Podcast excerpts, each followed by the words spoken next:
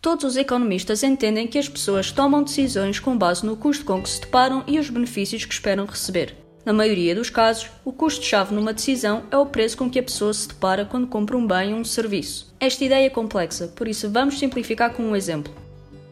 Esta é a Sara. A Sara adora café e prefere café colombiano, que compra no seu supermercado local. O supermercado local vende o café preferido dela por 10 euros.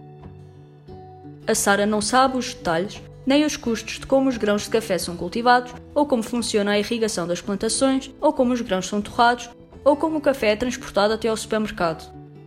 Tudo o que ela sabe é que o seu café colombiano preferido custa 10 euros e que ela considera que pagar os 10 euros vale a pena considerando o prazer que ela retira de beber o café colombiano.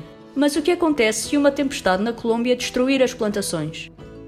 Mau tempo e danos nas plantações leva a que haja menos grãos de café, o que resulta na subida de preço do café colombiano. Assim, quando a Sara volta a ir ao supermercado, ela vê que o preço do seu café preferido agora é 20 euros. A Sara não sabe porque o preço subiu, nem precisa de saber porquê. O aumento no preço é um sinal que a leva a tomar uma decisão informada.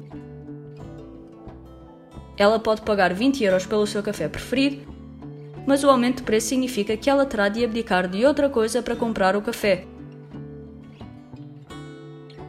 Na verdade, a Sara é capaz de voluntariamente escolher comprar outro tipo de café, um talvez até mais barato que o café colombiano, o café indonésio, que custa 9 euros. Apesar de a Sara não ter informação sobre o porquê e o preço do café colombiano ter mudado, ela toma a mesma decisão puramente com base na mudança de preço que ela observou. A mesma decisão que teria tomado se soubesse que uma tempestade na Colômbia destruiu muitas das plantações de café. O que Hayek explicou e clarificou é que as pessoas tomam decisões como se tivessem uma enorme quantidade de informação sobre o porquê e o preço de um bem ou serviço ser o que é, quando, na verdade, tal informação é mínima ou até inexistente.